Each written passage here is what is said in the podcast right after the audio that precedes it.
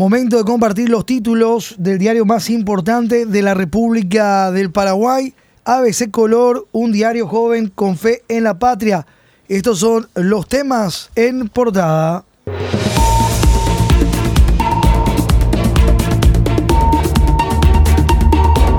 Se acabó mentira cartista sobre acuerdo con la Unión Europea, profundas grietas internas en bancada oficialista del Senado.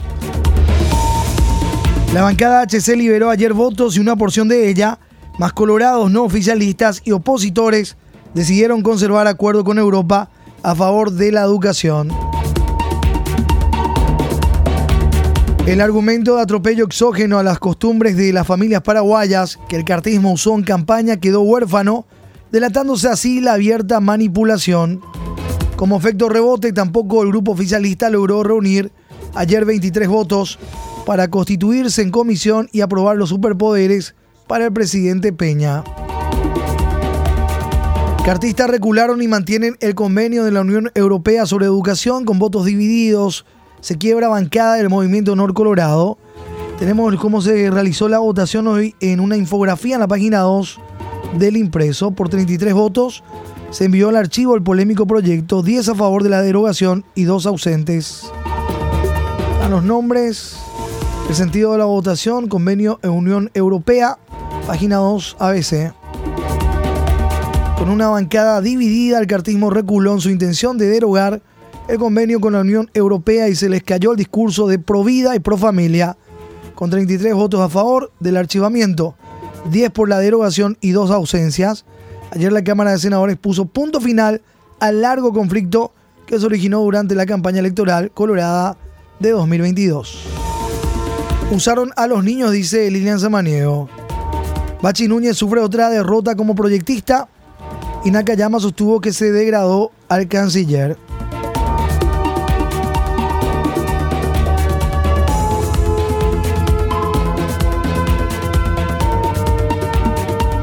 Fisura cartista deja Peña sin superpoderes por ahora.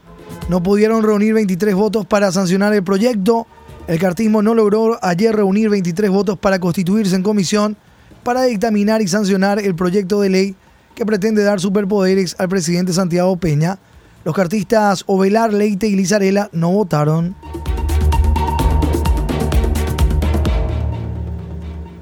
Fisura cartista deja Peña sin superpoderes eh, por ahora. La trama, la información en página 4. Instan al presidente a revelar extorsionadores. La Cámara de Senadores aprobó un proyecto de declaración que insta al presidente de la República, Santiago Peña, a revelar la identidad de los legisladores que lo extorsionaron para que pida al Congreso aumentazos de 5 millones de guaraníes en las dietas de los parlamentarios. También le instan a dar cumplimiento a lo previsto en el artículo 284 del Código Procesal Penal sobre el presunto hecho punible de extorsión.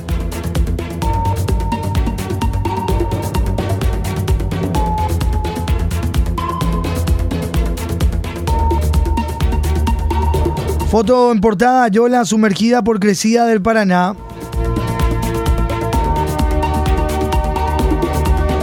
El significativo aumento del caudal del río Paraná y uno de sus principales afluentes, el Iguazú, tiene a poblaciones ribereñas paraguayas muy afectadas. El caso más serio se presenta en Ayolas, departamento de Misiones, donde el Paraná alcanzó niveles dramáticos, sobre todo a partir de que en la madrugada de ayer la represa de Itaipú decidió adelantar un día la apertura de las compuertas de su embalse al alcanzar este su nivel tope de almacenamiento. Voluntarios reclaman mayor asistencia estatal en Ayolas así como solicitaron ayuda a la ciudadanía no afectada con alimentos, agua, vestimenta y mantas. Aguas del Paraná inundan gran parte de Ayolas y hoy el nivel llegaría a 6 metros.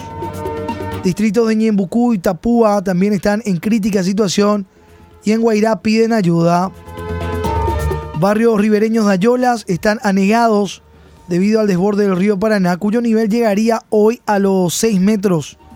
En Ñembucú y Itapúa aumentan los daños por la riada y en Guairá urgen mayor asistencia. Ayer cerró 5 metros con 97 el nivel del río Paraná. En la ciudad de Ayolas, departamento de Misiones. La altura normal del recurso hídrico en la zona es de 1 metro con 80. El de alertas 4,20.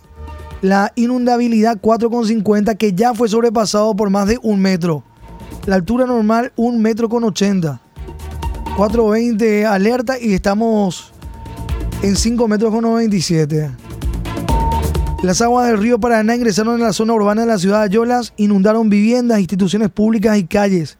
Impactantes las imágenes de cómo quedó la, la ciudad.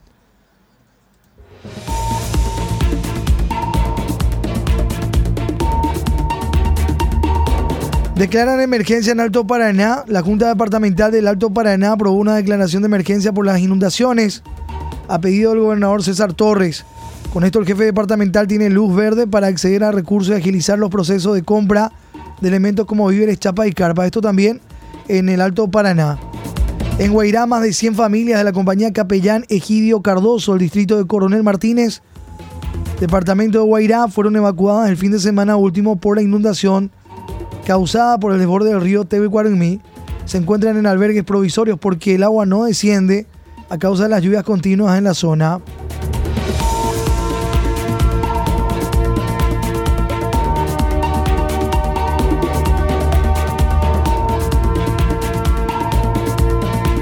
Los temporales no dan tregua en los distritos del departamento de Itapúa, donde las aguas del río Paraná avanzan. Según los últimos reportes, durante la tarde de ayer un núcleo de intensas precipitaciones con puntuales tormentas eléctricas azotó el centro y noreste de este séptimo departamento.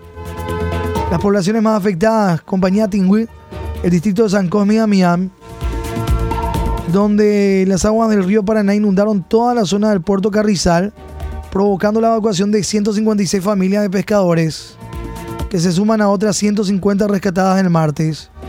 En tanto que en el departamento de Ñembucú la situación de familias ribereñas también es crítica. Las aguas del Paraná comenzaron a ingresar en la zona baja de la ciudad de Cerrito y los caminos vecinales están anegados. Con lo que quedan incomunicadas varias compañías del distrito como Iribucuá, Tayiloma y Curuzuaba.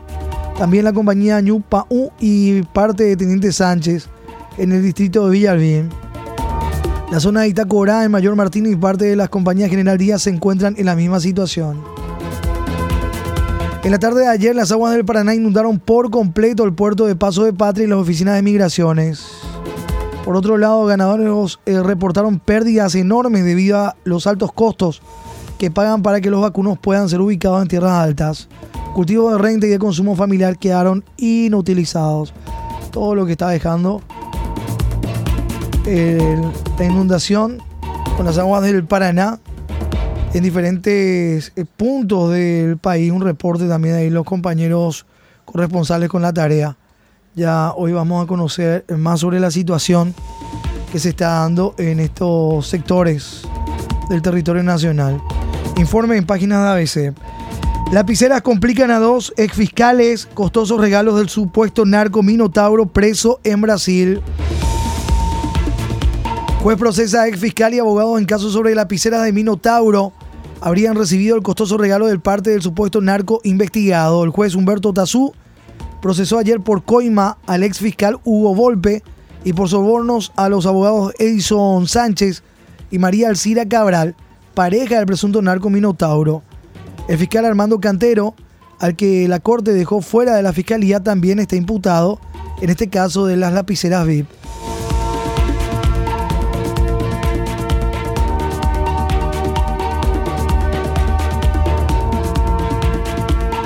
Volpa asegura que no recibió el obsequio. El agente califica de llamativa la imputación en comunicación con ABC Cardinal ayer. El fiscal Armando Cantero reaccionó a la imputación en su contra y la del ex fiscal Hugo Volpe por los supuestos hechos de cohecho pasivo agravado y soborno agravado en el marco de una causa relacionada al narcotraficante Minotauro.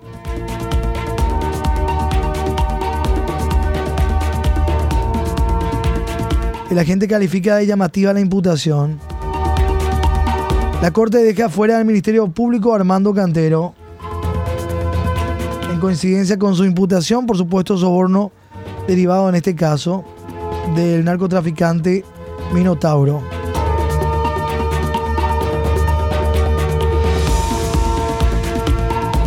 Condenados en caso Pechi no cooperan sobre autores. Los pereollos rechazan a fiscales paraguayos y se guardan al mandante. Fiscal General del Estado viajará mañana a Colombia. Los hermanos Andrés Felipe y Ramón Emilio, condenados por el magnicidio de Marcelo Pecci, se abstuvieron de declarar ayer en Colombia ante los fiscales paraguayos Manuel Doldán y Francisco Cabrera, con lo que prácticamente se desvanecen las posibilidades de saber de manera ordinaria quiénes ordenaron el crimen del fiscal de crimen organizado. El fiscal general del Estado, Emiliano Rolón Fernández, viajará mañana a Colombia para reforzar la gestión de los fiscales Manuel Doldán y Francisco Cabrera, quienes ayer no pudieron conseguir una confesión de los hermanos Pérez Hoyos. La delegación paraguaya de fiscales tiene prevista para hoy otra entrevista, esta vez con la procesada Margaret Chacón.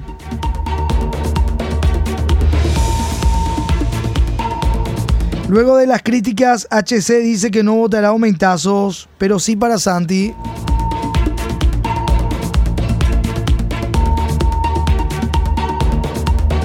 La Torre comunicó que rechazarán también aumentos para el Ejecutivo. No correría aprobación al libro cerrado del presupuesto general de la Nación 2024. El presidente de la Cámara de Diputados, Raúl Torre, anunció ayer que rechazarán los aumentos salariales previstos en el proyecto de presupuesto general de la Nación 2024 para las autoridades del Ejecutivo y parlamentarios. En principio, Nor Colorado comunicó que aprobaría el libro cerrado, lo que implicaba confirmar las criticadas subas.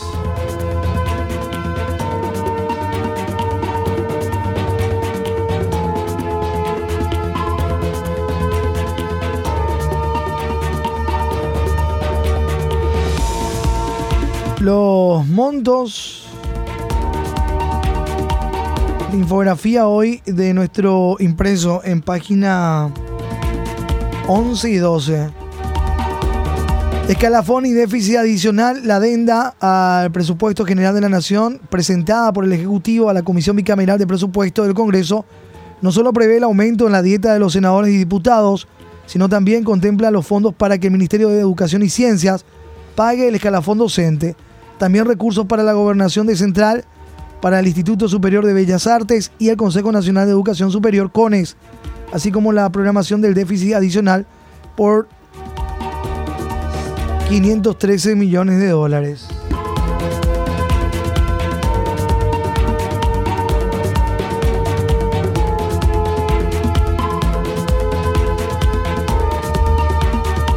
Ministro de Economía ratifica postura de aumentar salario a Santiago Peña. Vamos a hacer más con lo mismo, prometió Fernández Baldovino ante Cerneco. El ministro de Economía ratificó que se mantiene en pedir el alza de salario para el presidente de la República, Santiago Peña, con el argumento de que debe ganar más que sus subalternos del Poder Ejecutivo. Fue en la reunión convocada por Cerneco.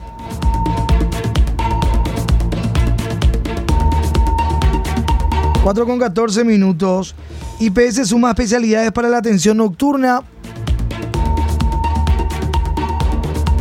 Seis especialidades más en horario nocturno. Consultorios habilitados en ocho hospitales de la previsional. El IPS comunicó que a raíz del éxito de los consultorios nocturnos, se habilitan desde esta semana las consultas en seis especialidades más en ese horario.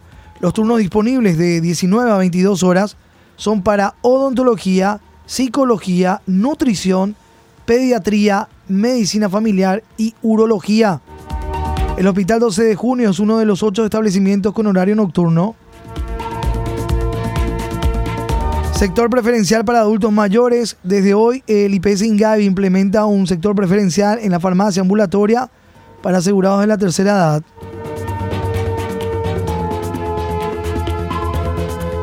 En ese sector habrá una pantalla especial en la cual los pacientes verán su nombre y la ventanilla a la que podrán acercarse. En caso que no dispongan del fármaco, podrán escribir a, un número de WhatsApp desde donde afirman, les avisarán la fecha en que estará disponible el medicamento.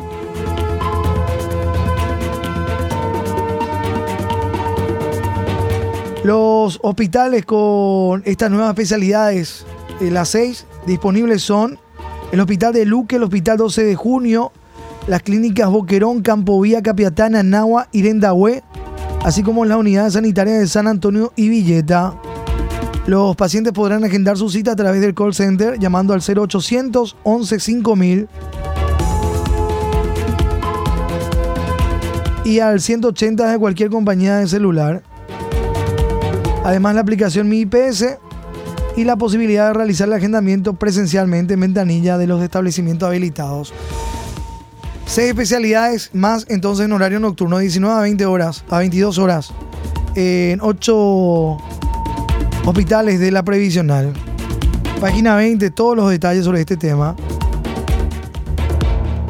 en nuestro impreso. Son los títulos en portada. Jueves 2 de noviembre año 2023.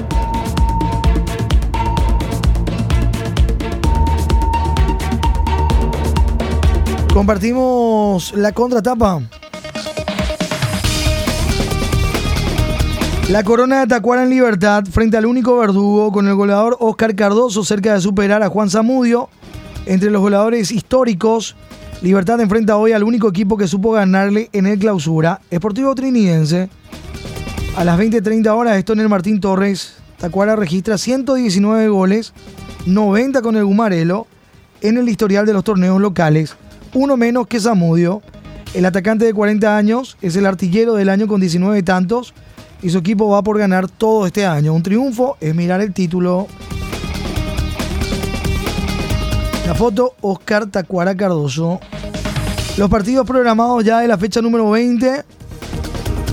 Anoche se abrió la disputa de la 18 fecha del torneo clausura. Antes se programó ya entonces también la fecha número 20. Y tenemos la programación ahí ya en la contratapa de ABC. General Caballero, Juan León Mallorquín, ante Nacional, empate sin goles, sin ganador en Carende, clausura 2023.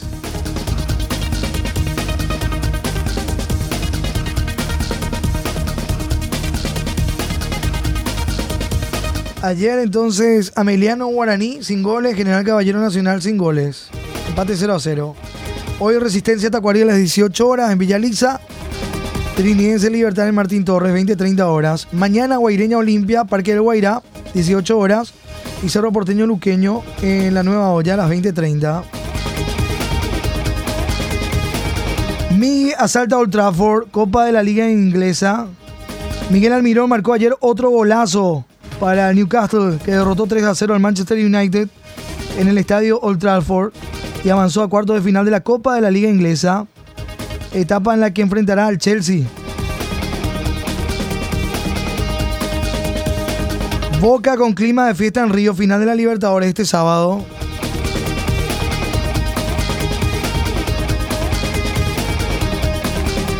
Pantera ruge en Chile, Juegos Panamericanos, una buena jornada de inicio tuvo ayer la paraguaya Camila Pirelli. Agenda de paraguayos.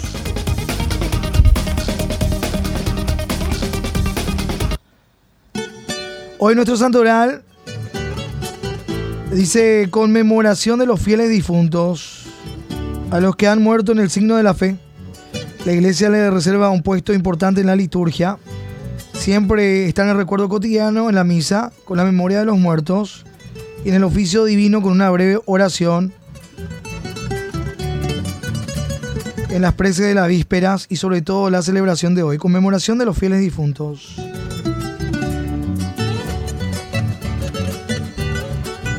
Cuatro de la mañana con 20 minutos. ABC Color, el diario completo, presenta el editorial de la fecha. Acueducto, otra muestra de que las grandes tragadas quedan impunes. El rotundo fracaso del acueducto chaqueño que entre 2012 y 2022 insumió la friolera de 130 millones de dólares, casi triplicando el costo previsto, ha obligado al Ministerio de Obras Públicas a reparar caminos vecinales para que camiones cisterna puedan llevar agua a comunidades afectadas por una persistente sequía.